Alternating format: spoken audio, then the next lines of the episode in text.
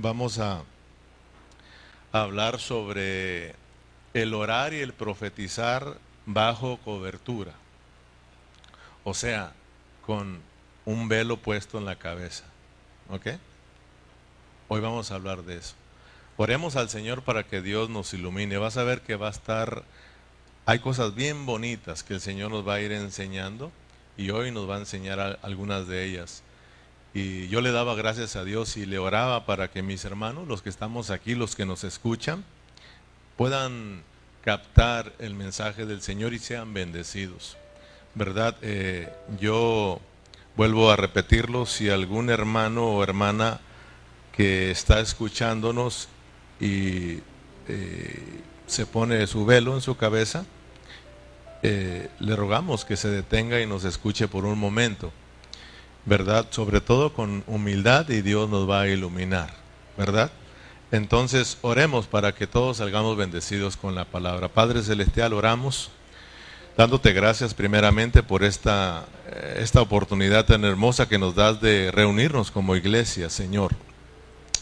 Hoy estamos hablando, Señor, de lo importante que es la vida de la iglesia, Señor. Ya dejamos eh, del capítulo 1 al capítulo 10 eh, los problemas de, de, personas individuales, de cristianos individuales. Y aprendimos que el problema para cada, la solución para cada uno de estos problemas eres tú, el Cristo crucificado. Pero ahora entramos en otro grupo de problemas que tienen que ver con la, con la iglesia, Señor, con una vida corporativa. Señor, y podemos mirar a través de tu palabra que la solución a los problemas como iglesia es el Cristo, pero como nuestra vida, Señor. Eh, como iglesia necesitamos experimentarte a ti como, como nuestra vida, para que de esta manera podamos cumplir tu propósito. Ayúdanos en esta hora, ilumínanos. Habla a mis hermanos, habla a cada oyente, Señor. Y que en esta tarde, Señor, todos salgamos bendecidos. Que es nuestro único deseo, Señor, hablar tu amigo orando y profetizando con cobertura. Ese es nuestro tema. Hoy usted va a descubrir bajo la palabra del Señor lo que es orar y profetizar bajo cobertura. Porque hoy en día muchos andan por ahí que oran y profetizan sin cobertura. Por lo tanto, Dios no está agradado de ellos. Yo no quiero que mi Dios esté molesto conmigo. Yo no quiero ofender a mi Dios con mi forma de hablar. Por eso yo oro mucho, hermanos, y leo mucho, estudio, investigo, porque yo quiero hablarlo de Dios. Y yo quiero bendecir a mis hermanos, que mis hermanos conozcan a su Dios. Yo no estoy aquí para las multitudes, ni para que me aplaudan, ni para quedar bien. Mi único deseo es de que usted sea bendecido con la palabra, Dios se le revele, se enamore de Cristo y todos juntos seamos edificados y vivamos para Cristo. Esto es nuestro único deseo. Amén, hermanos. Entonces, orando y profetizando con cobertura o bajo cobertura, como usted lo quiera llamar. Dice, todo varón que ora o profetiza con la cabeza descubierta, afrenta su cabeza. Léalo una vez más, Berna, con mucho cuidado, porque a veces lo leemos y nuestra mente está en otro lado. Tienes que meterte, hermano. ¿Quieres aprender? ¿Quieres salir bendecido? Métete aquí y pídele al Señor que nada te interrumpa esta comunión contigo. Que tu mente esté puesta en el Espíritu sin si no, hermano, no me vas a entender y luego sale diciendo que yo fui aburrido. No, hay que meternos acá, hermanos. Todo varón que ora o profetiza, porque vamos a hablar de el orar y profetizar bajo cobertura. Entonces, mire nuestros versículos claves. Todo varón que ora o profetiza con la cabeza cubierta, cubierta, afrenta su cabeza. Pero toda mujer que ora o profetiza con la cabeza descubierta, afrenta su cabeza, porque lo mismo es que si se hubiese rapado. Pero toda mujer que, ah, Porque si la mujer no se cubre, que se corte también el cabello. Y si se avergüenza, y si le es vergonzoso a la mujer cortarse el cabello o raparse, que se cubra. Hasta ahí dijimos, ¿verdad? Versículo 7.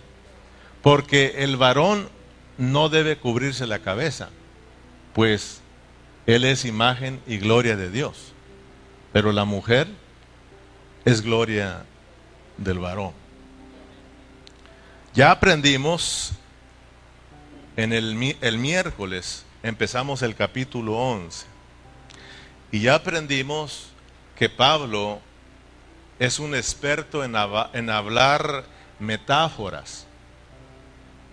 Amén, hermanos. Entonces, si nosotros no prestamos atención, si nosotros no sabemos metáfora, no sabemos tipología, nosotros no vamos a entender el apóstol Pablo. Muchos hermanos, mire bien, muchos hermanos en muchas congregaciones, por no prestar atención, por no estudiar, por no orarle a Dios que Dios les enseñe, sacan sus propias enseñanzas. Tuercen las escrituras y resultan enseñando otras cosas que causan división en la iglesia. Ya aprendimos el miércoles que hay grupos de hermanos que se cubren la cabeza con un velo. Y por no estudiar y por no tener el cuidado, hemos causado división. Hoy los hermanos que se cubren la cabeza no les caen bien a los hermanos que no se cubren la cabeza. Y los que, se cubren la, y los que no se cubren la cabeza, cuando miran a un, a, una, a un grupo de hermanos que se cubre la cabeza, como que si también no nos parece. Y entonces eso es división. Los hermanos no tienen la culpa. Bueno, sí tienen la culpa también. No solamente los líderes que predicamos, sino que los hermanos por no prestar atención y también no estudiar la palabra, hermano. Yo sí tomo mucha responsabilidad. Yo no vengo aquí a ver qué Dios nos da, hermano. No, uno tiene que venir bien preparado, hermanos. Bien orado, bien estudiado. Y usted también bien ejercitado aquí a este lugar, porque estas reuniones son espirituales. Si tú no te metes en el área espiritual, si tú no vienes ejercitando tu espíritu, hermano, pues no vas a entenderme nada. Y, no, y, luego no vas a entender lo que es orar y profetizar bajo cobertura, hermanos. Entonces, por no prestar atención, muchos de nuestros hermanos sacan de contexto la palabra, hermanos. Y vuelvo a repetirlo, causamos división en los hermanos causamos división y tenemos que aprender que todo lo que cause división entre nuestros hermanos debemos hacerlo a un lado. O sea, no estamos hablando de nosotros mismos, estamos hablando de todos nuestros hermanos en Cristo, de todas las iglesias locales. Mira bien cómo está la iglesia hoy en día. Muchas iglesias locales están divididas. ¿Sí o no, hermanos? Por no tener cuidado.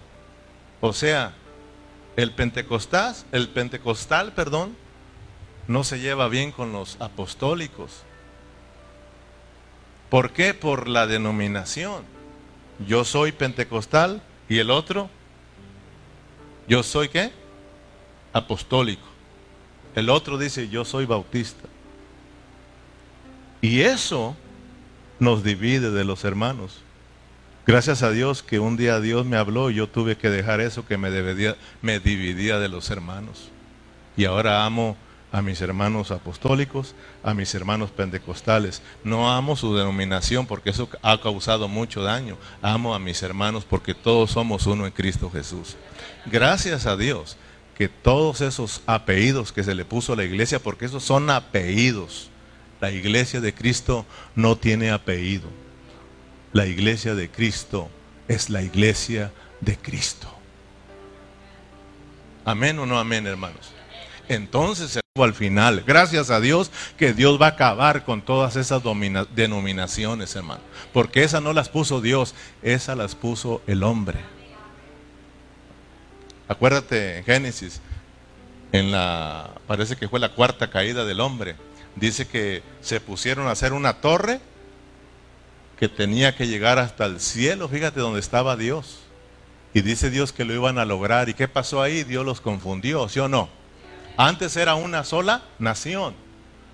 Era una sola nación. Todos hablaban un solo lenguaje. Pero cuando Dios los confundió, ya no hablaron lo mismo, ¿te acuerdas? Y cada uno empezó a hacer su... O sea, de ahí surgieron las naciones. Antes había una sola nación. De ahí surgieron las naciones. Y de ahí surgieron las denominaciones. Y eso ha causado mucho daño. Pero Dios lo va a terminar. Entonces, hermanos, yo ya no quiero seguir causando daño a los hermanos, a la iglesia, porque ya he entendido yo que me meto a problemas con Dios, hermano. Por eso hay que orar y hay que estudiar muy detalladamente. Y si tú estudias conmigo y si tú te vas todavía a tu casa y empiezas a investigar, te vas a dar cuenta que yo te hablo pura palabra de Dios, hermano, sin conceptos humanos, hermano. A alguien que le gusta la palabra de Dios, aquí se emociona. El que le gustan otros movimientos, aquí se aburre y va a buscar otras, otras cosas. ¿Verdad? Pero si a alguien le gusta la palabra, oh, llegó al, llegó al, lugar indicado, hermano. Es como cuando te gusta comer y llegas a un restaurante que está sabroso, de ahí nadie te quita, hermano. Nadie te saca de ahí. Y siempre estás invitando, vamos a comer, ahí está sabroso. Porque sabes que está buena la comida ahí, hermano. Entonces, que Dios nos ayude, hermanos, a prestar atención. Amén. Entonces, el que usa velo juzga al que no usa velo. Y el que no usa velo juzga al que usa velo. El asunto es de que ambos son bíblicos. Sí, ese es el asunto. El que si tú te encuentras en un grupo de hermanos que ponen velo, ellos te sacan Biblia. Y también yo creo que los que no usan velo también sacan su Biblia. Por ejemplo, fíjate para que tú veas que esto está interesante. Eh, los que usan velo usan los versículos 5 y 6. Los que usan velo, ¿ok? Los que se cubren su cabeza o las que se cubren la cabeza. Pero también si tú vas a un grupo de mesiánicos, también los hombres se cubren la cabeza. Si tú los miras ahí cuando van a orar o cuando van a leer la Biblia, se cubren con un velo. Cuando Pablo dice que el varón no se debe de cubrir, tampoco han entendido, esos menos han entendido, hermano. Cuidado con los mesiánicos. Son los judaizantes de aquel tiempo del Señor Jesús que, que dañan, dañan la iglesia. Los que, los que se cubren usan estos versículos, fíjate. Pero toda mujer que ora o profetiza con la, con la cabeza descubierta, afrenta su cabeza porque lo mismo es que se hubiese rapado, fíjate. Entonces, ¿qué dice ahí? Que la mujer, ¿qué dice hermano? Toda mujer que ora o profetiza con la cabeza descubierta, afrenta su cabeza, porque lo mismo es que si se hubiese rapado, versículo 6. Porque si la mujer no se cubre, porque si la mujer no se cubre, que se corte también el cabello y si se lo y si le es vergonzoso a la mujer cortarse el cabello o raparse que se cubra. Ahí va, hermano. Ahí dice la palabra que las mujeres tienen que cubrirse. ¿Por qué ahí no se cubren? Y empieza el debate. Pero luego los que no se cubren dicen, ajá, ¿quieres Biblia? Ahí te voy. Porque también tienen Biblia, hermano. Y luego los que, los que no usan el velo, los que no se cubren, vámonos atrás, le dicen, vámonos al versículo 5.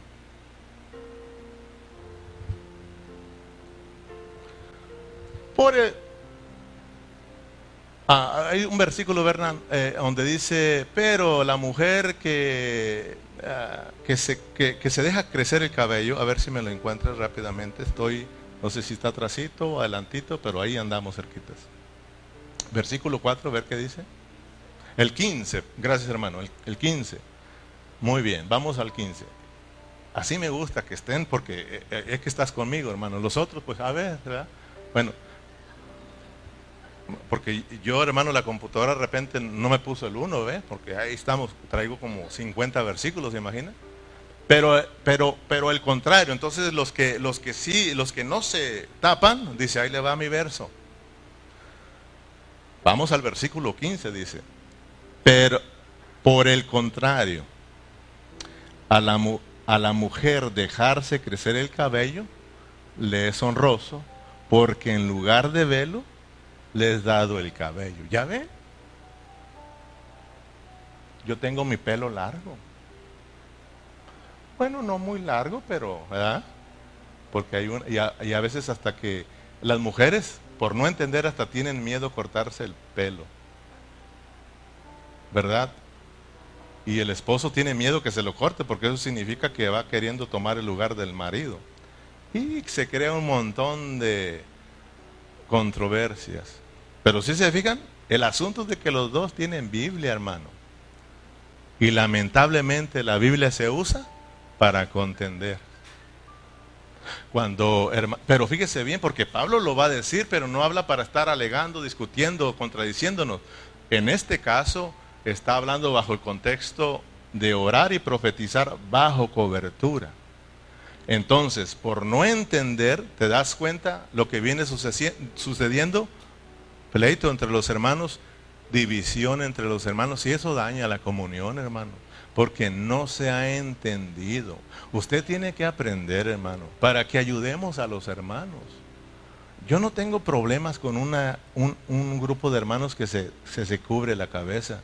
Puedes venir aquí conmigo, yo los amo y los recibo como el que no se cubre la cabeza, porque yo ya he entendido su significado. Usted tiene que entenderlo. Solo que no me vaya a venir una, una que está a nuestro alrededor para enseñar algo espiritual. Por ejemplo, Cristo fue muy experto y aprendimos. Y Pablo aprendió de Cristo, por eso él era muy experto en hablar parábolas. Y si usted, hermano, es ese experto, usted también, hermano, cuando le hagan una pregunta, va a tomar un ejemplo para darle una enseñanza. Yo aprendo mucho de Berna. Berna tiene un hablar de esa manera. Cuando usted le pide un consejo, le, una pregunta, él no se la va a contestar así rápido. Él le va a poner ejemplos. Usted lo ha mirado cuando nos predica. Él toma mucho tiempo para hablarnos de ejemplos bíblicos para que nosotros entendamos la palabra y eso es muy bonito, hermano. Amén. Pablo entonces está usando el velo, está aprovechando pues para dar una enseñanza espiritual. Amén, hermanos. Por eso es muy importante, hermano, prestar atención. Versículo 16. Si vamos allá, Berna. Primero leamos el versículo 13, Berna, y luego nos brincamos al versículo 16, porque cuando están ahí los dos asuntos, si usamos o no usamos, Pablo fue muy claro. Y dice, juzguen vosotros mismos. Es propio que la mujer ore a Dios sin cubrirse la cabeza. Fíjate lo que dice Pablo, ¿eh? Es una pregunta, ¿eh? ustedes juzguen, hombre. Esto nos debe llamar la atención y aprender que el cubrirse la cabeza, no, el ponerse un velo, no es ningún mandamiento dado por Dios, hermano. No. Pero eh, ciertos hermanos no lo han entendido. Que Dios les, les ilumine, hermano, y ellos puedan entender. ¿Ustedes qué piensan? Pablo dice, ustedes juzguen, hombre, pero quiero que entiendan que no es un mandato de parte de Dios. Eso ustedes lo pusieron. Ahora hay que entender por qué lo pusieron. Vamos al versículo 16. Porque Pablo lo aclara, dice, ese no es, no es algo de Dios, no es algo de la iglesia, como que se tiene que hacer. Dice, con todo eso, ya después de ya después de hablar del problema del velo, él dice, cierra ese problema. Con todo eso, si alguno quiere ser contencioso, dice Pablo, nosotros no tenemos tal costumbre ni las iglesias de Dios. ¿Te das cuenta? O sea, el contender tocante al velo. Dice Pablo, nosotros no tenemos esa costumbre. Nosotros los cristianos no estamos acostumbrados a usar ese velo. Tampoco dice las iglesias de Dios. Pero juzguen ustedes. Por eso hay que, hay que, hay que conocer el hablar de Dios, hermanos. Amén. Cuando nosotros como cristianos, somos una iglesia sana. O sea, es decir, ser sano significa que no torcemos las escrituras. Significa que no manipulamos las escrituras, ni mucho menos manipulamos a los hermanos. Cuando nosotros como cristianos no estamos leudados en la palabra, no discutimos estos asuntos, ni andamos contradiciendo, hermano, sino que más bien tratamos de ayudar a los hermanos, de abrirle los ojos a los hermanos para que entiendan. Yo le doy gracias a Dios por hermanos que tuvieron el valor para hablar conmigo y decirme que mi forma de servir a Dios era incorrecta. Y yo he sido siempre bien entregado a Dios. Yo siempre he servido al Señor. Hay hermanos aquí que me conocen desde que me convertí. Y desde que me convertí he estado al frente en la iglesia. Y bien emocionado de lo que hago, pero a veces por no tener el cuidado, lo, lo he andado haciendo mal. Y hay hermanos que me han dicho, usted anda mal. Usted anda mal. Y lo que anda haciendo no es de Dios. Oh, ¿Cómo no va a doler, hermano? ¿Cómo no va a doler? Pero cuando uno va y le pide al Señor pues que se lo revele y Dios te abra los ojos, entonces al principio te cayó mal aquel hermano, pero una vez conociendo tú lo amas porque te abrió los ojos. Así como cuando te, te hablaron por primera vez el Evangelio, tú estabas en una religión, ¿sí o no? Y te hablaron de tus dioses y te molestó aquello. No, pues yo tengo y te molestaste, pero cuando Dios te abrió los ojos y entendiste que Cristo solamente era el único que te, podía perdonar y salvar, y te entregaste al Señor, ¿qué hiciste después? Oh, amaste a aquel hermano y hasta ahorita le das gracias por el hermano que te predicó, hermano. Porque por él ahora estás en Cristo Jesús, por él habéis sido salvo, aleluya, hermano. Pues lo mismo ahora nos toca ayudar a muchos de nuestros hermanos, para que también, hermano, se abran al Evangelio del reino, hermano. Porque lo que estamos predicando aquí es el Evangelio del reino.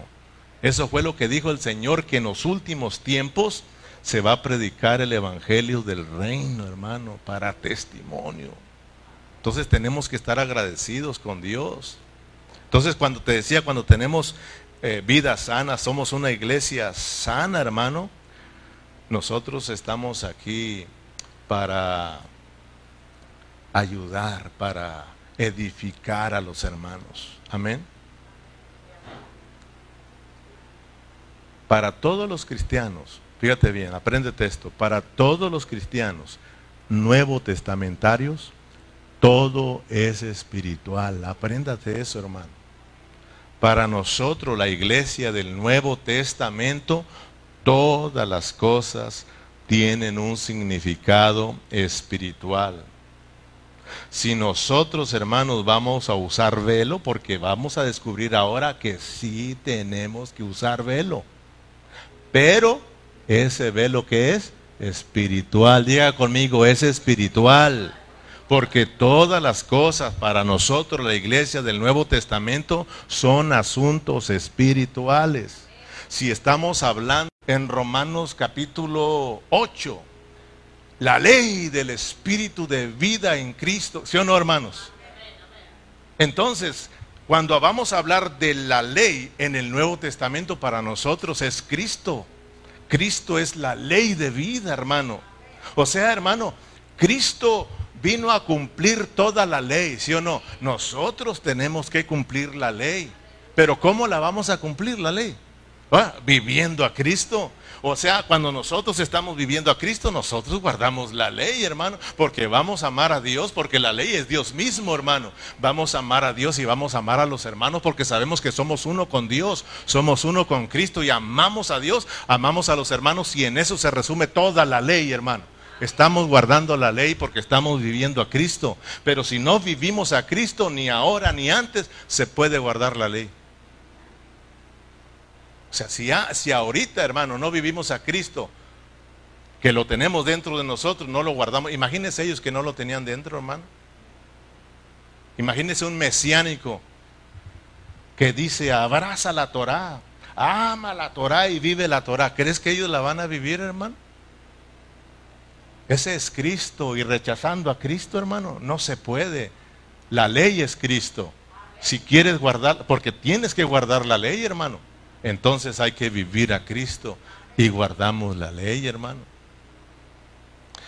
Si queremos guardar el día de reposo, el sábado, ¿quién es el sábado? Oh, Él es el verdadero reposo, dice hermano. Entonces cuando uno entiende a Dios, dáselo fuerte, hermano.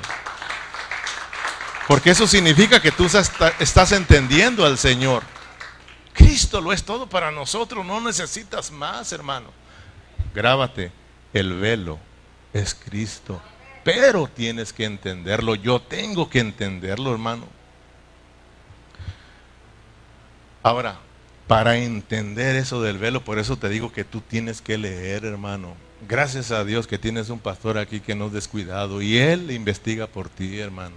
Pero tú, al, al escuchar a tu pastor, tú tienes que ir a tu casa y averiguar para que tampoco te coma lo que te da tu pastor, hermano. Para que te coma lo que te da Cristo, hermano. Pero yo procuro darte lo mejor que es Cristo, hermano. Tú tienes que ir y decir como los hermanos en Berea, wow, si nos habló de parte de Dios y tenemos que recibirlo, aunque me haya sentido mal, tengo porque fue Dios quien me habló, hermano. Así lo hacían los de Berea. Pablo les predicaba y cualquiera que venía les predicaba, ellos no se lo comían así nada más. Amén. Ellos iban e investigaban si está correcto, no está correcto, no lo recibamos. ¿Eh? Así era la iglesia, por eso no fue engañada. Ahora, hermano, viene uno diciendo, aquí está el fluir de Dios y todos, amén, aleluya. Y nos vamos con el, el varón de Dios y cuál, lo que se llevó fue el billete nada más, hermano. ¿Sí o no?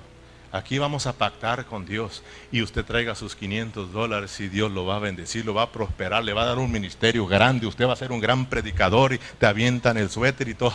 Ay, qué bonito. Aquí están los 500, es más, mil, mil.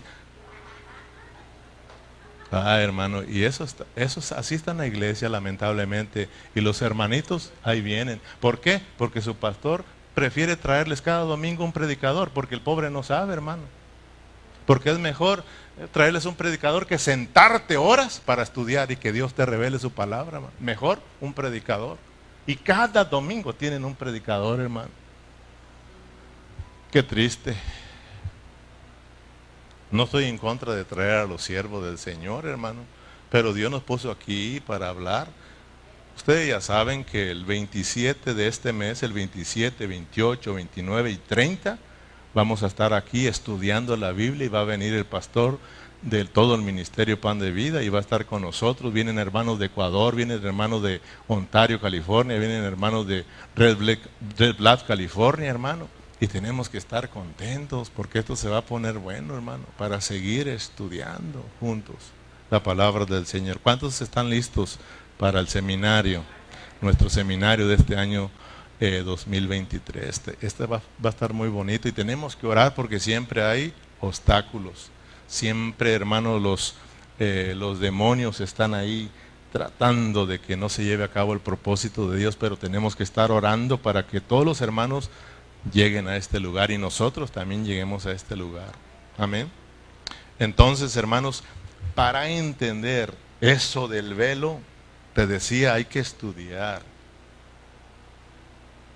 Porque si Pablo dice, estas no son costumbres de nosotros ni de las iglesias, ustedes lo, han acostumbrado. Pero yo les voy a, a decir la realidad, porque en sí, dice Pablo, hay que usar velo. Entonces voy a aprovechar, ¿verdad? Voy a aprovechar para enseñarles. Ustedes saben por qué en Corintios, en la iglesia en Corintios, se usaba el velo. El velo literal, se los mencioné un poquito, ¿verdad? ¿Te acuerdas, Lorenzo? ¿Por qué? ¿Verdad? Se oye feo, pero es la realidad. Por eso te digo que entonces hay que meternos al, a, hacernos uno con el escritor. O sea, cuando tú lees la Biblia, hazte uno con Dios para que lo entiendas. Hazte uno con Pablo para que entiendas su carta. Entonces, en este, caso hay que meternos a la película, como yo te he enseñado. Trata de meterte a la película. Cuando tú lees, trata de meterte a una película, a la película de Dios ahí para que Dios te muestre. Entonces, te voy a, te voy a, te voy a ayudar para que te metas a ese, a ese pensamiento, a esa película, ¿ok? Entonces, eh, en la iglesia, fíjate, Pablo está contestando la carta que le enviaron los corintios, ¿te acuerdas? O sea, él les está contestando porque le, hicieron muchas preguntas en esa carta. Entonces yo me quiero imaginar, yo me quiero imaginar porque me gusta imaginarme y me gusta meterme allá a la película para al pensamiento de los escritores para poder entenderlo. Entonces me puedo imaginar que Pablo está, está leyendo la carta y ahí le preguntaban, querido Pablo, querido hermano Pablo, ¿verdad? Fíjate que tenemos otro problema.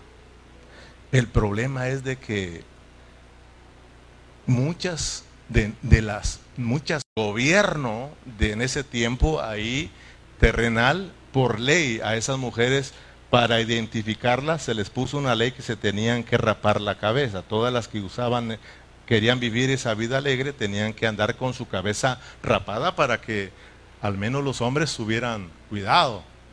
Y miraban a una mujer rapada y decían, bueno, esa es de la vida alegre, ¿verdad? Entonces, pero resulta que esas estaban viniendo ya a Cristo y, están llegando a la iglesia en Corinto. Entonces le dice Pablo, pues tenemos este problema porque entonces ya las hermanas están juzgando mal. ¿Sí te das cuenta? Las hermanas están juzgando mal a las que traen, eh, las que están rapadas. Entonces llegamos a un, punto de que para evitar eso, eso tenemos, tuvimos que poner el velo. Tuvimos que decirle a esas hermanas que entonces se cubran la cabeza hasta que les crezca el pelo, ¿verdad? Ya creciéndoles el pelo, pues el pelo les es como, o sea, ya creciéndoles el pelo significa que ya no eran de esa vida alegre, porque pelonas eran de la vida alegre. Entonces, pero queremos ver qué, en qué nos puedes ayudar, Pablo. Y Pablo, él comienza el capítulo 11, wow, en esto los alabo, porque siempre se acuerdan de mis palabras. Gracias a Dios que siempre acudían al siervo del Señor y Él les ayudaba. Él les ayudaba a, a meterlos a Cristo. Fíjate, a meterlos a Cristo. Y no andar con cosas superficiales, hermano. Porque a nosotros los cristianos nos gustan mucho lo superficial y mucho nos vamos, como dijimos, con las plumas del pollo y dejamos lo mejor, dejamos la carnita. A mí me gusta la carne. Y hay hermanos que dicen, yo con las plumas, y allá los ves, con el plumerío, hermano, y la carne no la quieren, hermano. Yo, ¿Tú qué quieres, plumas o carnes? Yo traigo pura carne, las plumas las dejamos, hermanos. Debemos de orar al Señor que nos dé carnita de pollo Sí sabe lo que estoy diciendo, porque si no vas a decir allá, dice el pastor que pollo hay que comer. no, hermano. Estoy hablando de, lo, lo, mejor, de entender lo que es la realidad de estas cosas. Entonces, estamos imaginándonos, pues, estamos imaginándonos, ¿verdad?, de el problema que está pasando en los Corintios. Entonces, Pablo les dice, muy bien, muchachitos. Después de escuchar todo lo que hicieron, de que les pusieron velo a las, a las, hermanas para evitar ese problema, entonces haga de cuenta que Pablo dice, muy bien, muy bien hecho, muchachitos, muy bien. Pero, ahí mete el pero, Pablo. Y el pero cambia las cosas. Tú puedes decirme otra cosa y yo te digo, está bien, hermano, pero te voy a decir otra cosa. ¿Ok? Porque en el versículo 3 está el pero. Vamos a leer del versículo 1, 2 y entramos al 3 para que mire cómo cambia Pablo, ¿ok?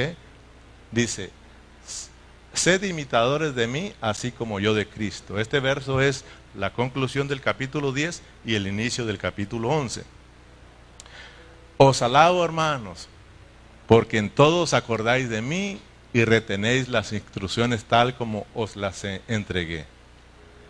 Pero, ¿ya encontró el pero? Aquí es donde tenemos que tener cuidado. Pero quiero que sepáis, tienen que saber, está bien, está bien, está bien lo que hicieron, pero tienen que saber algo, ¿ok? Y todos nosotros tenemos que saber. Y el que se cubre la cabeza, o, si está alguien ahí conectada que se cubre su cabecita, está bien, no, no te preocupes. Pero, pero debes de saber esto.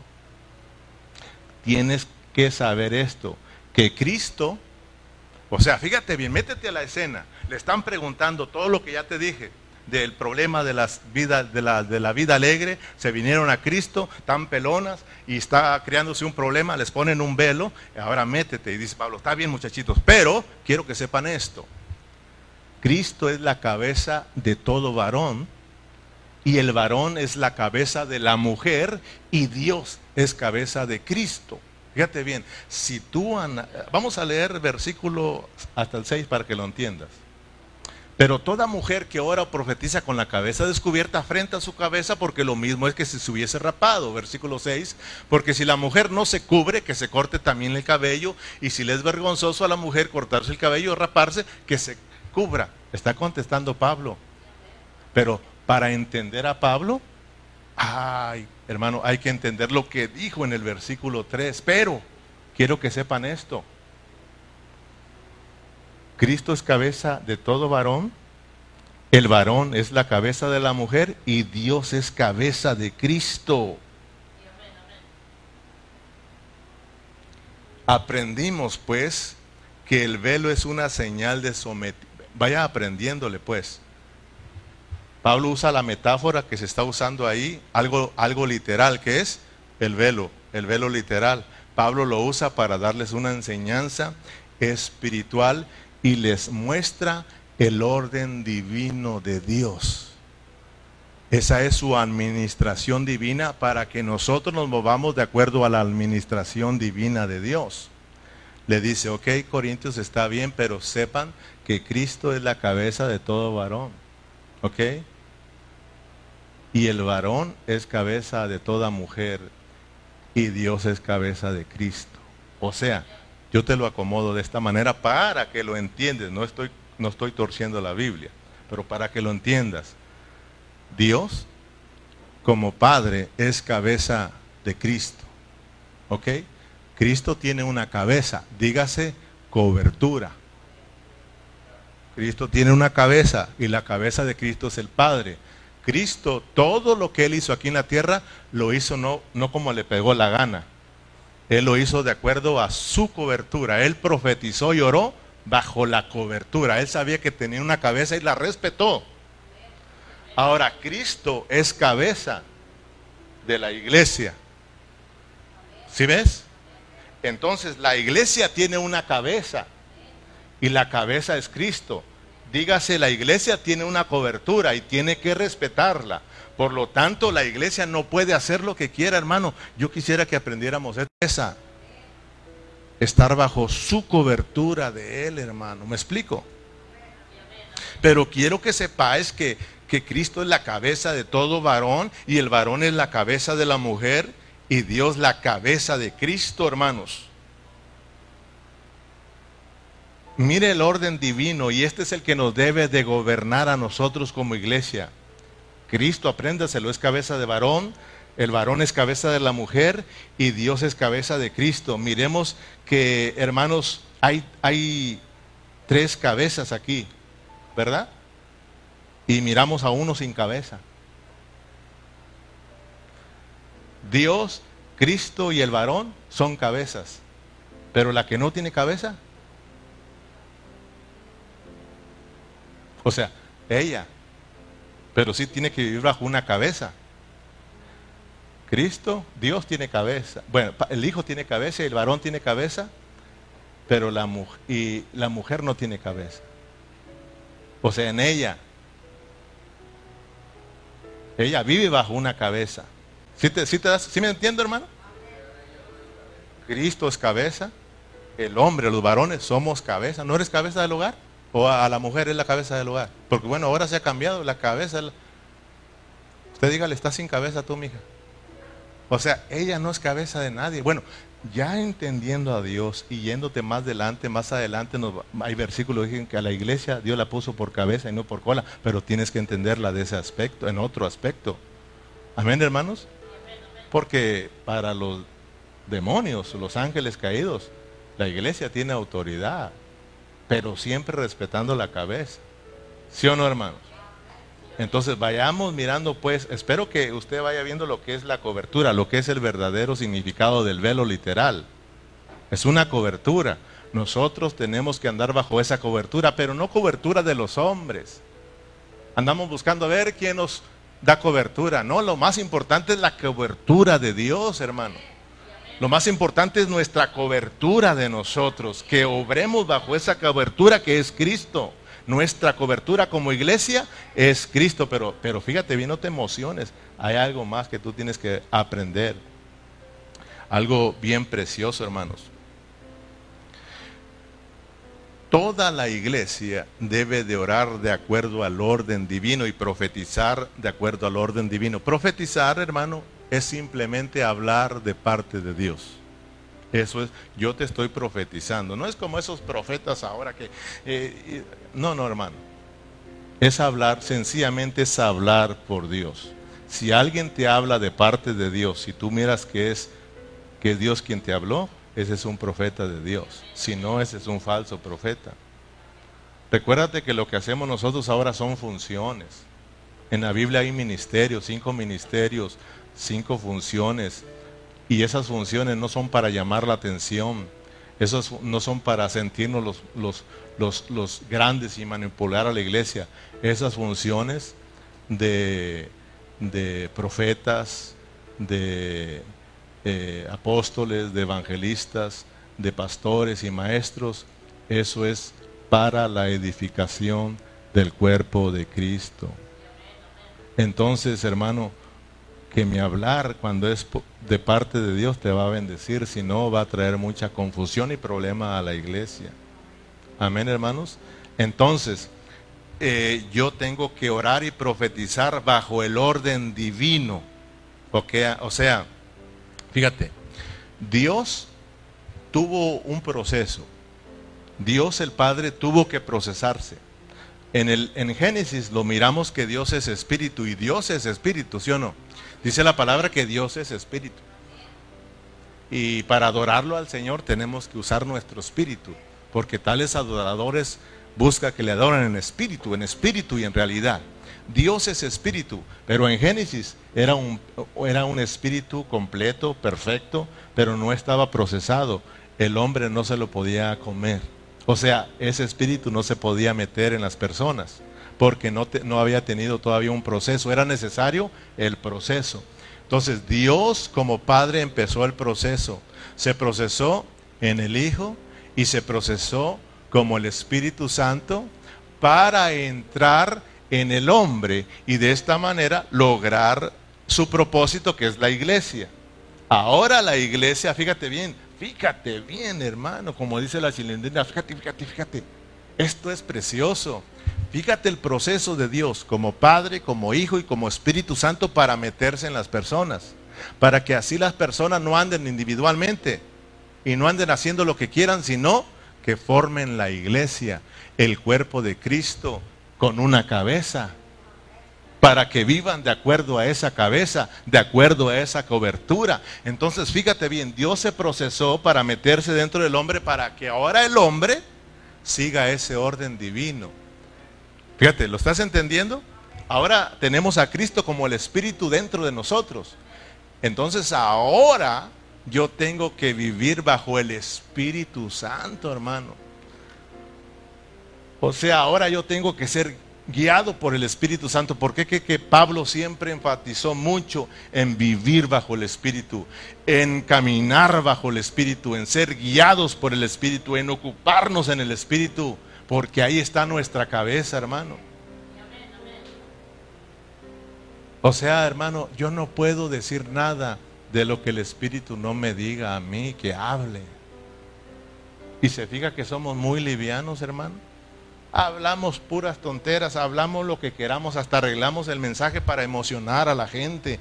Y aquí me van a aplaudir y aquí los voy a emocionar y aquí los voy a pasar al frente y aquí voy a orar por ellos y van a caer. Hermano, preparamos el sermón de esa manera y sí nos llevamos la gloria, pero Dios molesto con nosotros, hermano.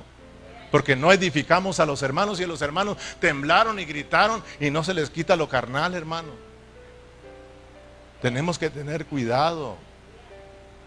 Fíjate hermano, mira de una vez para ir cerrando el verdadero significado del velo literal, del cubrirse la cabeza.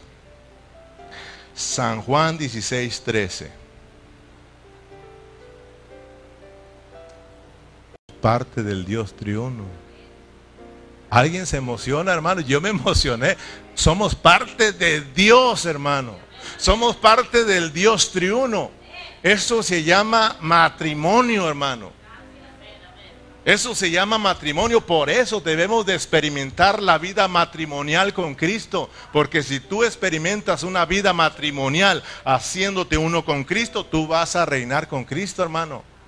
Por eso cuando se casan las personas, el hombre y la mujer se unen, si a ella no le gustaba el rojo y a él, o por ejemplo, y a él le gustaba el rojo, llega el momento en que a ella va a amar el rojo, porque a su esposo le gusta el color rojo van a llegar a ser uno, hermano.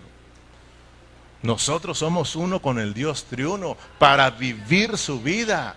Somos el Dios triuno para hablar lo de Él, hermano, no hablar nosotros. Somos, hacerse uno es, eso es matrimonio. El Padre y el Hijo, matrimonio. El Espíritu y el Hijo, matrimonio. Ahora el Espíritu está dentro de nosotros para hacernos uno, matrimonio, hermano. Ese espíritu es el mismo Dios, es Cristo como el espíritu vivificante, hermano. Entonces mira nuestra gran responsabilidad. Te decía entonces que nosotros como iglesia no podemos hablar nada por nuestra propia cuenta. Tenemos que respetar nuestra cabeza. Cristo en nuestra cabeza. Cristo como el Espíritu Santo en nuestra cabeza. Yo tengo que obedecer la voz del Espíritu Santo que está en tu espíritu. Yo tengo que orarle, Señor, yo voy a hablarle a tu iglesia. Revélame tu palabra. Tú eres la unción que está dentro de mí y tú eres el que me enseña. Yo quiero enseñarle lo que tú me enseñas a mí. Y, y Dios va a bendecir a la iglesia, hermano. Fíjate, aunque como te digo no haya emociones, aplausos, pero te dejo pensativo porque mi anhelo es ministrar tu espíritu, no tu alma y emocionarte, hermano. Porque si pudiera yo soltarme y que me aplaudas y te goces y brinques y te rías, hasta unos cuantos chistes traigo acá. No, muy buenos, dice Judy, no es muy bueno mi tío, ¿va? Pero pues le hacemos la lucha por tal de ponerte alegre, pero prefiero dejarte pensativo, hermano, que te vayas meditando en Cristo. Entonces, como iglesia, tú como iglesia, tú como parte de la iglesia, no puedes hacer lo que quieras, no puedes hablar lo que quieras, hermano. Tenemos que hacer y tenemos que hablar lo que el Espíritu Santo nos diga. Para eso fue puesto, mira en San Juan 16, 13, para que veas que estamos hablando la palabra de Dios, hermano. Pero cuando venga el Espíritu de verdad, está hablando el Señor Jesucristo a sus discípulos, pero cuando venga el Espíritu de verdad, él los guiará, Él los guiará a toda verdad. ¿Por qué Él nos va a guiar a toda verdad? Porque no hablará por su propia cuenta. El Espíritu Santo no habla por su propia cuenta porque el Espíritu Santo tiene cabeza. ¿Sí me explico? Así como el Hijo también tiene cabeza, que es el Padre. Entonces dice, Él no va a hablar por su propia cuenta, sino que hablará todo lo que oyere y os hará saber las cosas que habrán de venir. Versículo 14. Él me glorificará. Ya, ya tú ya sabes que glorificar es expresión. Gloria es expresión. Cuando yo te digo, vamos a darle gloria a Dios, vamos a hablar de Él. Vamos a expresar lo que es Dios para nosotros. Lo que es Dios. Vamos a darle gloria. Mucha gente habla de gloria y la gloria de Dios es, y no sabe ni qué onda. La gloria de un clavel es la flor. Esa es la expresión de un clavel. Esa es la gloria. ¡Ay, qué bonito! Cuando miras la flor, cuando miras el clavel sin flor, no es glorioso. Pero una vez que lo miras con la rosa, esa es la gloria, esa es la expresión. La, la gloria de Dios es su expresión. Entonces, Él me glorificará el Espíritu Santo. Él me glorificará porque tomará de lo mío. Fíjate, Ya dijo, no va a hablar por su propia cuenta, Él va a hablar de lo mío y os lo hará saber. Versículo 15. Todo lo que tiene el Padre es mío. Amén. Porque por eso dije que tomará de lo mío. Fíjate, siempre el Señor Jesús, espérate, espérate, tengo una cabeza. Y tampoco yo lo, yo lo hablé por mi propia cuenta, no, yo lo recibí del Padre.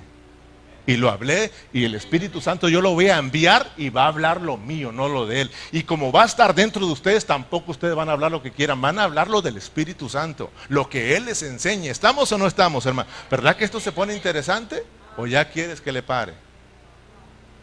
Hombre, yo estoy bien emocionado, ni comí ni nada por estar acá, hermano, porque siempre anhelando traerte lo mejor, hermanos.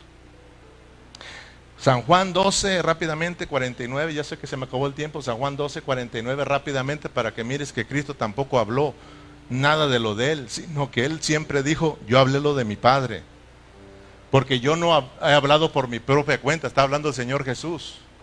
El Padre que me envió, fíjate, el Padre me envió a que yo hable lo de él, él es mi cabeza. Ahora yo les voy a enviar al Consolador, al Espíritu Santo, y él no va a hablar por su propia cuenta, él va a hablar lo mío. Ahora, fíjese bien, el Espíritu Santo, ¿dónde está ahora? Dígalo fuerte, ¿dónde está el Espíritu Santo? Entonces, ¿qué tenemos que hacer nosotros? Orar y profetizar bajo cobertura, bajo Cristo como el Espíritu Santo. Amén.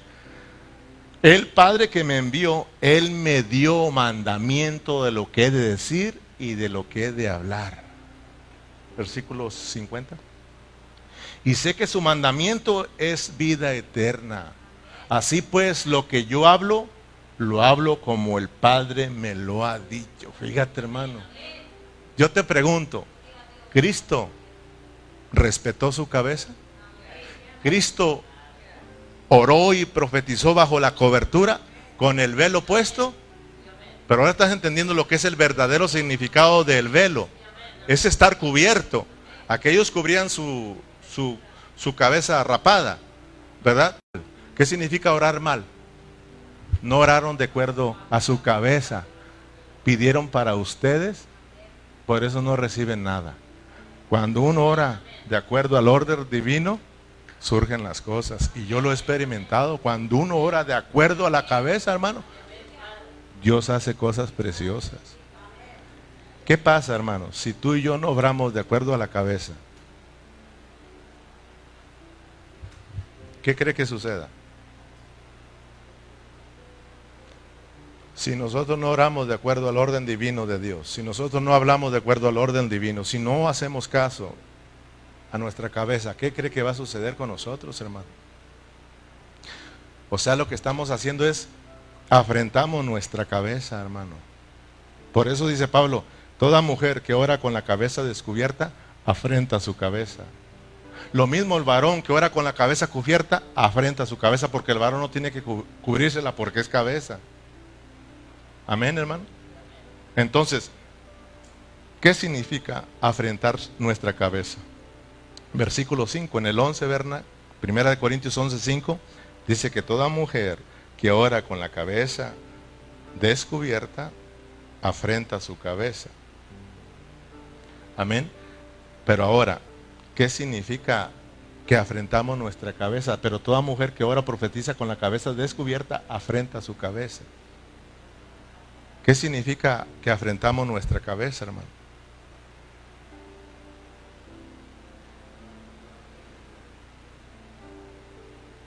O sea, hermano, ofendemos a Dios, le faltamos el respeto a Dios, le mentimos a Dios. En este caso,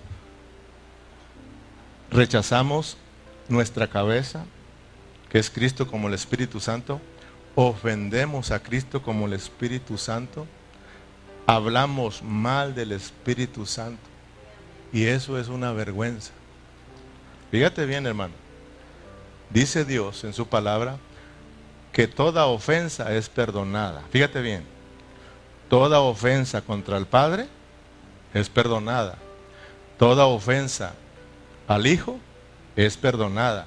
Pero toda ofensa contra el Espíritu Santo no es perdonada. Porque es lo máximo de Dios para nosotros. Nos dio su Santo Espíritu, hermano, para que aprendamos a respetarlo. Y muchos cristianos y en muchas iglesias no se respeta al Espíritu Santo. ¿No dice pues que muchos tienen triste al Espíritu Santo? Porque no lo han respetado, hermano. Simplemente con no vivir a Cristo, estamos faltándole el respeto a nuestra cabeza. Ahora, ¿qué sucede si nosotros no respetamos la cabeza, hermano?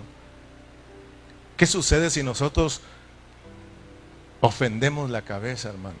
Imagínate una esposa que no se somete al esposo Imagínate una esposa que sale y anda poniendo en mal a su esposo. Imagínate cómo se siente su esposo. Cuando es su expresión, la esposa es nuestra expresión. Si tu esposa es gritona, corajuda y chismosa, así eres tú, hermano. La iglesia es de Cristo y la iglesia está aquí para honrar su cabeza y hacer las cosas bajo esa cobertura porque tenemos una cabeza. Nosotros somos el cuerpo, el cuerpo no hace lo que quiera, hermano. Este cuerpo hace lo que el cerebro que está en la cabeza le ordena. ¿Sí o no? Y se mueve conforme ordena el cerebro, hermano. Entonces, hermano, mire, mire qué tremendo es esto.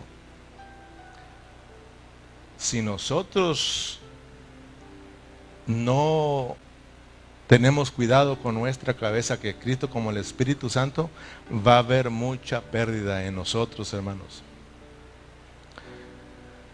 ¿Se acuerdan ustedes que los discípulos o los apóstoles en Hechos 6, ellos dijeron que no era justo servir a las mesas por dejar dos cosas, la oración y la predicación? ¿Se acuerdan, hermanos? O sea, estas dos cosas, profetizar y orar, son las dos cosas principales en la vida de la iglesia. Y qué triste. Fíjate, son las dos cosas principales. son algo esencial en la vida de la iglesia, la oración y el hablar la palabra. Pero qué triste es de que muchos hermanos ni oran.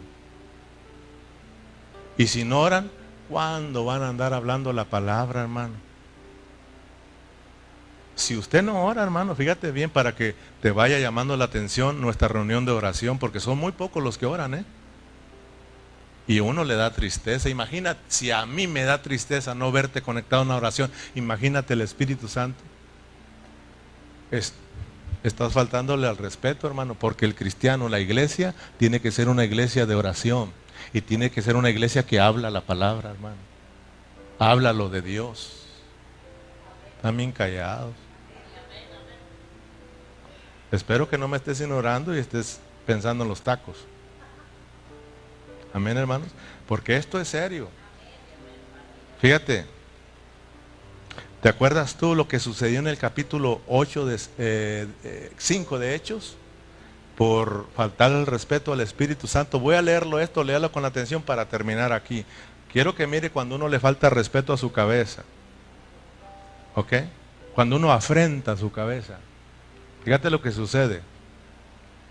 Vamos a, dice, pero cierto hombre llamado Ananías, con Zafira su mujer, vendió una heredad y, su, sustrajo del precio sabiendo también su mujer y trayendo solo una parte, la puso a los pies de los apóstoles. Y dijo Pedro, Ananías, ¿por qué llenó Satanás tu corazón para que mintieses Hermano, Dios puede perdonarte una ofensa con el Padre, con el Hijo, pero aguas con el Espíritu Santo. ¿Por qué? Porque el Espíritu Santo es el que está en función a hoy. A hoy. Fíjate bien, Señor, al hablar de Cristo, que es el Espíritu, ellos van a, van a ir ante el, el juicio final, el juicio del Padre, el juicio de Dios y por no haber recibido a Cristo al lago de fuego. Fíjate, ahorita en función El que nos juzga es el Espíritu Santo, por eso obedezcamos al Espíritu Santo. Ahí hay un matrimonio que no, es, no está honrando su cabeza y está trayendo problemas a la iglesia, hermano. ¿Ok? Por eso Dios cuida a su iglesia, hermano. Y si alguien estorba en la iglesia, lo va a cortar, lo va a cortar. Tengamos cuidado, hermano.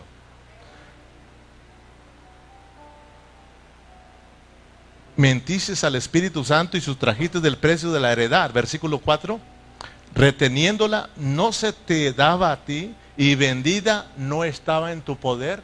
¿Por qué pusiste esto en tu corazón? No has mentido a los hombres, sino a Dios. ¿Quién es el Espíritu Santo? Es Dios.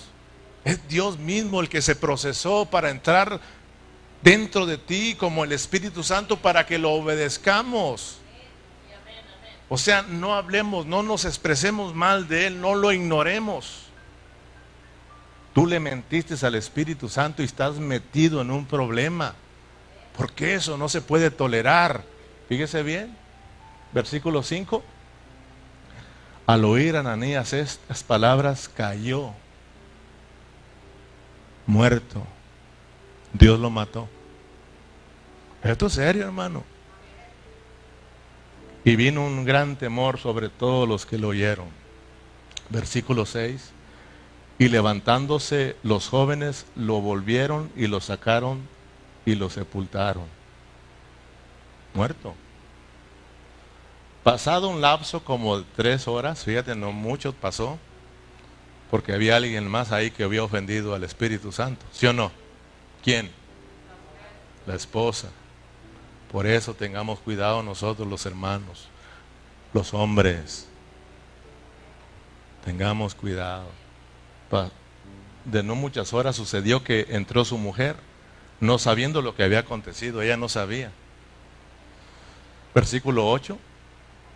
Entonces Pedro le dijo, dime, otra vez, ¿vendiste en tanto la heredad? Y ella dijo, sí, en tanto. Y Pedro le dijo, ¿por qué conveniste en, tentar al Espíritu del Señor? He aquí la puerta de los pies de los que han sepultado a tu marido y te secarán a ti. Y vino un gran temor, o sea, también se murió. Si te das cuenta lo que es el Espíritu Santo para nosotros, hermano. Nosotros venimos aquí, nos estamos durmiendo. El Espíritu Santo te está hablando. Aquí estamos, hermano, hablando y hablando puras tonteras, hermano. Tenemos que tener respeto. Ahora, ¿por qué te digo que te, pongas cuidado? Perdona si me extendí, ahí el miércoles me cobro, o, o te cobras, pues. ¿Ok? Ahí te rebajo unos minutitos. Pero fíjate bien, ¿por qué yo me quise extender? Porque fíjate lo que vamos a hacer ahora, ¿eh? Porque enseguidita en el versículo 17, una vez tratando este asunto, Pablo de hablarle lo importante que es el Espíritu Santo y que tienen que obedecerlo y que tienen que respetarlo y que tienen que vivir bajo esa cobertura de Cristo como el Espíritu Santo, entonces le dice, otro problema, la Santa Cena y les dice, Corintios, en esto yo no los voy a alabar, porque ustedes no se están congregando para lo mejor, sino para lo peor. Fíjate, hermano. Entonces, lo que estamos haciendo hoy, lo que vamos a hacer hoy con la Santa Cena es muy importante, hermano. Esa copita y ese juguito, olvídalo, hermano. Unos están peleando, es que le echan vino. Otros es que deben de echarle vino, porque fueron vino lo que, hermano, ni el vino, ni es que el pan está salado y que no tiene que estar salado, pastor. Sí, a veces hermano, ¿por qué compran pan, salado si no tiene que tener levadura? Cálmate, hermano. Ese es un símbolo, hermano. Entendamos la realidad. Esa copa es Cristo, ese pan es Cristo, ese Cristo maravilloso se dio para la comunión de la iglesia, hermano, para que la entendamos nosotros. Aquí, hermano, fíjate bien, una vez que empecemos a tomar la Santa Cena, el que toma, bueno, siempre lo ha tomado, pero esto se vuelve una corte en donde el Espíritu Santo nos va a juzgar. Y más nos vale que lo obedezcamos, porque Él te va a juzgar no para condenarte, no para aplastarte y arruinarte. El Espíritu Santo nos juzga porque Él quiere enderezarnos. ¿Sí o no, hermanos? Porque haz de, cuenta que el Espíritu Santo nos dice, están mal, pero ¿saben qué? Vengan a Cristo, arrepiéntanse, ar- vuélvanse a Cristo, porque una vez que ustedes vayan al tribunal de Cristo ya no se puede hacer nada. Los, allá los van a castigar. Aquí ahorita tal vez los enferme y si no se conforman, pues ta- también te vas, hermano, si no te arreglas. Porque esto es serio, hermano.